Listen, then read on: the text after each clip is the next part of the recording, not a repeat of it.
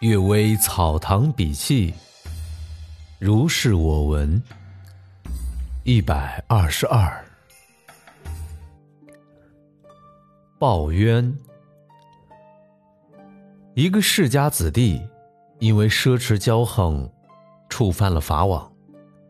死后几年，亲戚当中有召仙人降临的，他忽然腹击自己，道出姓名。并且陈述惭愧和懊悔之情。过后又写道：“在下家法本来严格，在下的遭祸是因为太夫人过于溺爱，养成骄奢任性的性格，所以踏上了陷阱而不知道罢了。即使如此，在下不怨恨太夫人，因为在下在过去的一世中欠了太夫人的命。”所以现在用溺爱的方式杀掉我，暗中报冤，因果牵连缠绕，并不是偶然的。观看的人都为之叹息，因为报冤而做逆子，这是从古以来就有的；因为报冤而做慈母，这是书上的记载所没有看到过的。但是，据他所说的，竟是确凿而合乎情理。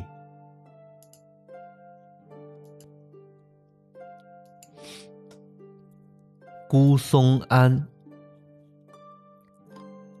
宛平的何华峰，任保庆府同知时，在山间行走，疲乏困顿，望见水边有一座草庵，就投奔前去，暂时歇息。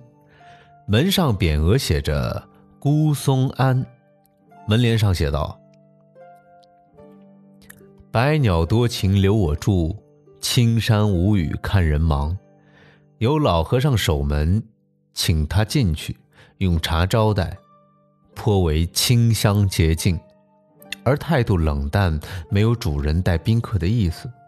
三间房子也很朴素雅致，中间悬挂着。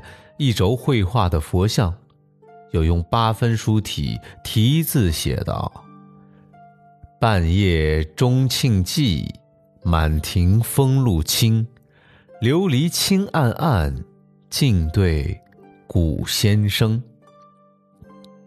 不署姓名，印章也模糊分辨不清。旁边一副对联写道。花幽房引蝶，云懒且随风，也不提写落款。何华峰指着询问道：“这是师傅自己写的吗？”他态度淡漠，并不答应，只是用手指指耳朵而已。归来的途中，再经过这个地方，只见波光和山中雾气的光影，四面环顾。萧条的不见以前安堂的所在。随从的人记得遗失一支烟筒，寻找时发现还在老柏树下，竟不知是佛祖还是鬼怪。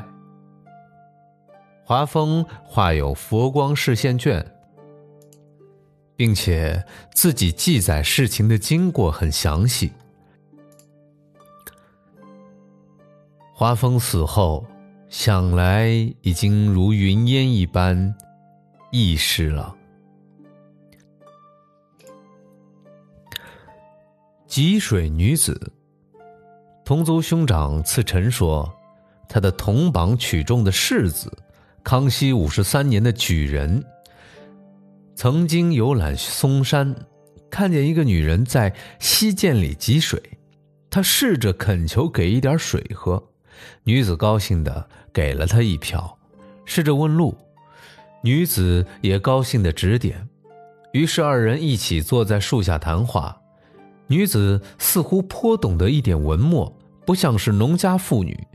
举人怀疑她是狐狸精，但因为爱她秀丽文雅，暂且和她亲密的相处了一会儿。女子忽然抖抖衣服起来说：“危险啊！我几乎败坏了。”举人奇怪的问他，女子惭愧脸红的说：“我跟随师傅学道一百多年，自己以为这颗心就像静止的水。师傅说，你能够不起坏念头罢了。坏念头原就存在的，不见想要的东西，所以心不乱；见到心就乱了。一百万亩沙地里留一颗草籽，见雨就发芽。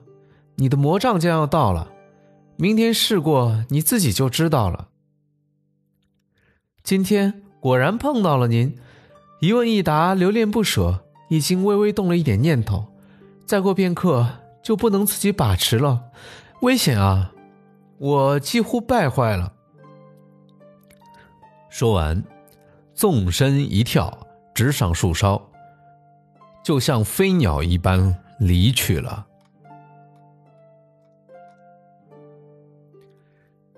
旧端砚。次臣又说，同族的祖父征军功，不接受朝廷聘请的隐士，名讳叫囧。康熙十八年举荐博学宏词，因为天性放纵，不受拘束，恐怕妨碍游览，称病。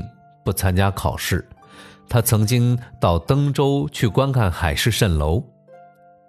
经过一个乡村的学塾稍事休息，看见桌子上一块旧的端砚，背面刻有连笔草书十六个字道：“万木萧森，鹿骨山深，我坐其间，写上朱银。”旁边书写“西哉此叟”四个字。大概是他的别号了。祖祖问是从哪里得来，书师说，村子南面树林中有恶鬼，夜里走路碰到他就生病。一天，众人等候他出来，拿了兵器攻打他，追到一座坟墓边就消失了。于是众人一起发掘，在坟墓里得到这块砚台，我用一斗小米换来的。